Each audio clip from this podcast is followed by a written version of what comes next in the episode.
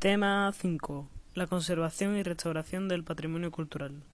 El deseo de salvaguardar los bienes culturales para su transmisión a las generaciones futuras implica, en el caso del patrimonio intangible, la realización de una serie de actuaciones sobre su naturaleza física. Esta materia se degrada por biodeterioro, catástrofe y acciones, acciones antrópicas. En el caso del patrimonio histórico-artístico, estas operaciones van a estar marcadas por la dialéctica y confrontación de los dos principales valores de este patrimonio, el artístico y el histórico. Las intervenciones son un conjunto de acciones que afectan a la materialidad de los bienes culturales, con el objetivo de transmitirlos a las generaciones futuras. Hay diversos tipos de intervenciones. Restauración. Conjunto de acciones realizadas sobre un bien cultural con el objetivo de reparar los daños o deterioros producidos y restablecer su funcionalidad. Implica una modificación. Conservación. Conjunto de acciones realizadas sobre un bien cultural tendentes a confirmar y perpetuar el estado en el que se encuentra. Repristino. Conjunto de acciones realizadas sobre un bien cultural con el objetivo de recuperar o restablecer su estado original o primitivo. Anastilosis. Conjunto de acciones realizadas sobre un bien cultural con el objetivo de recomponerlo con los materiales y elementos originales. Rehabilitación. Conjunto de acciones sobre un bien cultural con el objetivo de recuperar su funcionalidad de uso o instrumental. Mantenimiento. Conjunto de acciones realizadas sobre un bien cultural con el objetivo de mantenerlo en buen estado de uso y conservación. Los antecedentes de la restauración arquitectónica corren en paralelo a la propia noción del patrimonio cultural, que se gestó en el tránsito de la edad moderna a la edad contemporánea. Sin embargo, desde la antigüedad, el hombre ha tenido la necesidad de intervenir sobre las obras de arquitectura, careciendo de cualquier tipo de reflexión teórica y que se caracteriza por tres fenómenos la sustitución, la juxtaposición y la reelaboración de estructuras. De este modo, los edificios no eran restaurados o reconstruidos, sino que en su lugar se levantaban nuevas edificaciones.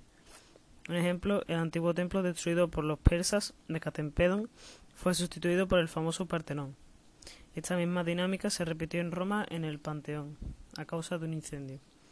En otras ocasiones, la sustitución de enteras estructuras arquitectónicas obedecía simplemente a cuestiones de magnificencia, funcionalidad y gusto, como con la Catedral Gótica de Sevilla o la Basílica Renacentista de San Pedro del Vaticano. Las intervenciones no buscaban acomodarse al lenguaje artístico con el que había sido construido ese edificio, sino que por lo común se hacían con el arreglo al estilo dominante en este presente. Por ejemplo, la iglesia de Santa María Novela no se diseñó con estructura gótica, como el resto del edificio del siglo XIII-XIV, sino que se modernizó la estructura mediante la juxtaposición de una pantalla de renacentista, siglo XV. Otro ejemplo de juxtaposición lo encontramos en la iglesia de San Miguel de Morón de la Frontera, un templo tardogótico con fachada barroca. Un paradigma de reelaboración arquitectónica constituye la Basílica de San Juan de Letrón en Roma por Borromini, que alteró su estructura original. Por tanto, su intervención no trató de respetar los valores arquitectónicos del edificio, sino de reelaborarlo según las características del barroco.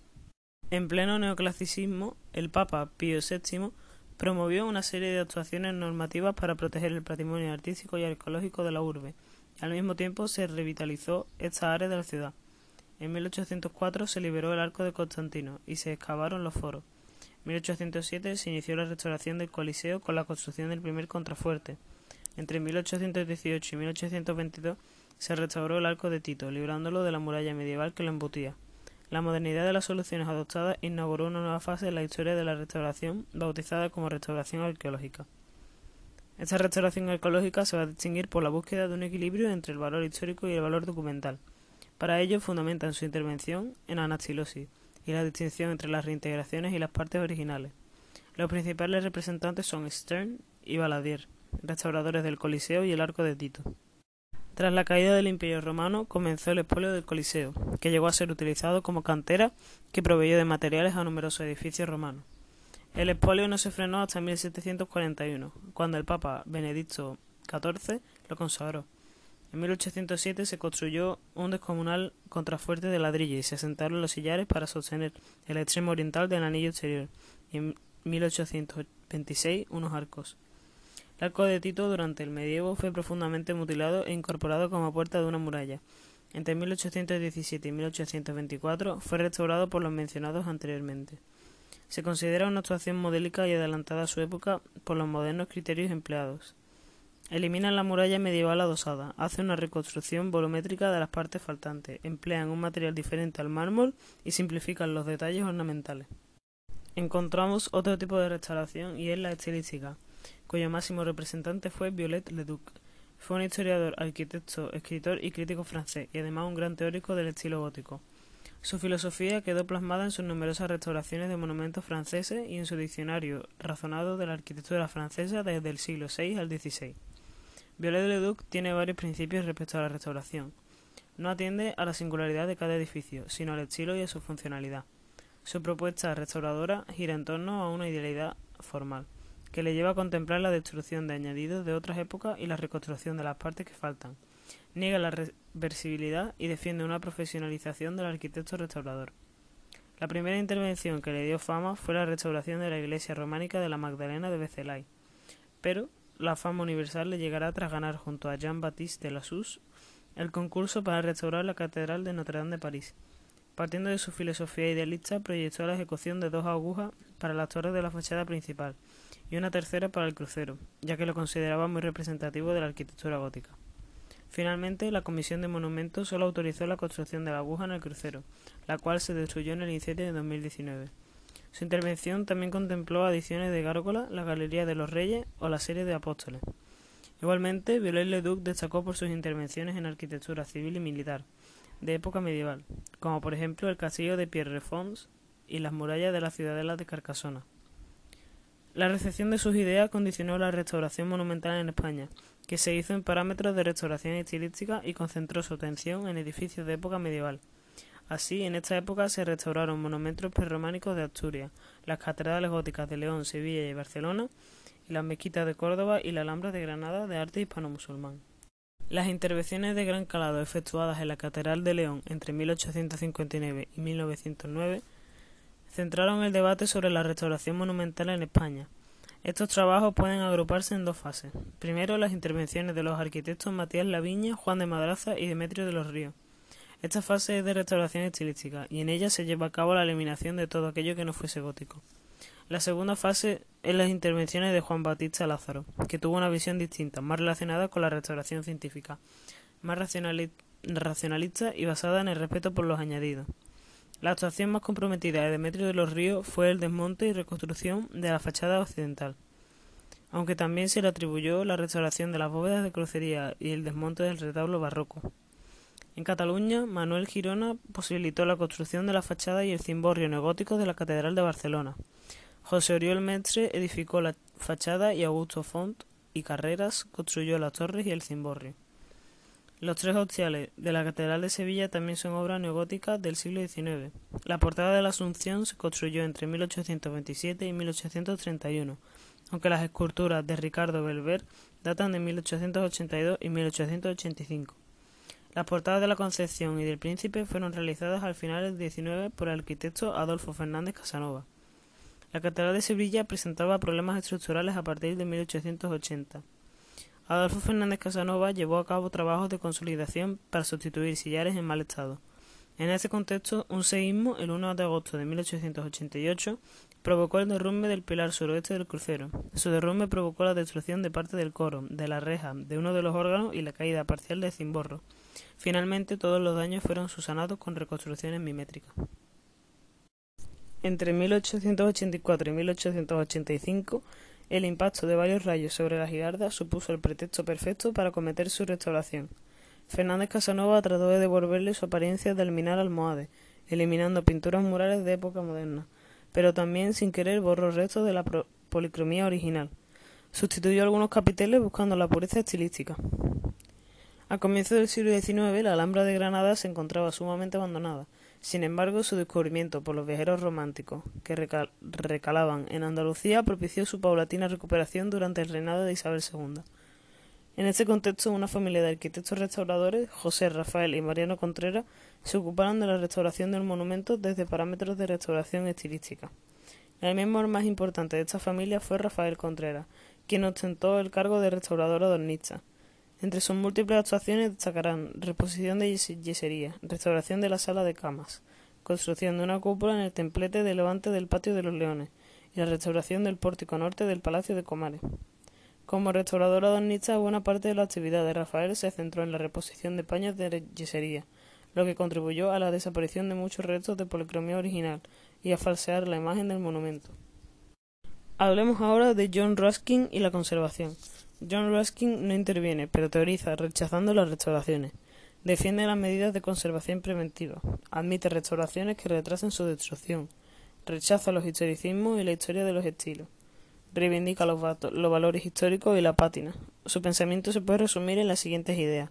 Amplía el concepto de arte a cualquier etapa histórica. Propone la división entre arte y artesanía reclama el valor del objeto en su condición de documentos históricos, otorga el principal valor a la materia, no a la forma, defiende la individualidad del caso por caso, frente a la uniformidad estilística y defiende la relación entre arte y naturaleza.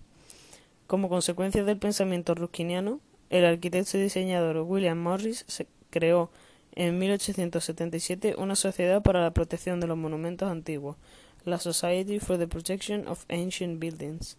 Su principal misión era combatir las masivas restauraciones estilísticas y sustituir la restauración por la tutela. La restauración histórica se trata de una tendencia que se define en Italia entre 1880 y 1890. Plantea una rectificación al método de la restauración estilística, encaminándola hacia métodos más rigurosos, y avalados por la investigación histórica. Desde esta perspectiva, la obra de arte puede ser completa o reintegrada, se restaura tal y como real y verdaderamente fue. Para ello se apoyan en la investigación de sustratos arqueológicos, documentos escritos o fuentes iconográficas. Sus principales representantes fueron Luca Beltrami y Gaetano Moretti. Partiendo de una exhaustiva búsqueda en las fuentes históricas, Beltrami restauró el castillo esforzesco de Milán, reconstruyendo la fachada de la plaza de armas y la torre de Filarete, la cual hizo libremente. En 1883 se acometió la restauración del célebre panteón demoliendo las torres campanarios. Gaetano Moretti intervino junto a Beltrami en una de las actuaciones más polémicas del momento, la reconstrucción del campanile de la Basílica de San Marcos de Venecia, torre del siglo XII, que colapsó el 14 de julio de 1902. En este escenario surgieron tres propuestas: su reconstrucción mimétrica, su reconstrucción libre con variantes o la reconstrucción de un nuevo campanile. Finalmente se optó por la primera opción. Buscando un modelo mediador, encontramos la restauración científica. Camilo Boito considera que el principal valor de los monumentos es el histórico, lo que le lleva a defender la existencia de varios estilos en un mismo edificio. Rechaza la restauración en estilo y defiende la conservación. Boito ideó los llamados siete axiomas, considerados la primera carta italiana del restauro, y se resumen en los siguientes puntos. Diferencia de estilo entre antiguo y nuevo, diferencia entre materiales originales y añadidos, Supresión de cualquier tipo de decoración en las partes nuevas. Exposición de las partes materiales que hayan sido eliminadas. Incisión de la fecha de actuación. Epígrafe descriptivo de la actuación. Descripción y fotografía de los trabajos y notoriedad visual de las acciones. Pese a la radicalidad de su pensamiento, su personalidad resulta contradictoria. Así, en la restauración de la Porta Ticenense de Milán, logró liberar la puerta de la arquitectura doméstica añadida, pero los elementos reconstruidos apenas se diferenciaban de la obra original. Y en su intervención sobre la Basílica de San Antonio de Padua eliminó algunos elementos barrocos por considerarlos carentes de valor artístico. El máximo representante de la restauración científica fue Gustavo Giovannoni, inspirador de la Carta de Atenas. Considera cada monumento como un documento. Su filosofía de intervención se puede resumir en los siguientes puntos que existe una necesidad real de intervenir. Los trabajos deben guiarse siempre por el principio de mínima intervención. Cualquier obra de restauración debe ser respetuosa con los añadidos históricos, respeta las condiciones ambientales y admite las restituciones volumétricas.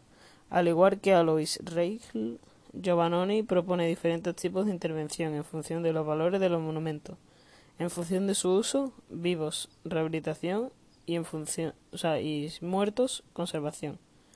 En función de su interés arquitectónico, los monumentos mayores con valor intrínseco, restauración científica, y monumentos menores con valor extrínseco, rehabilitación.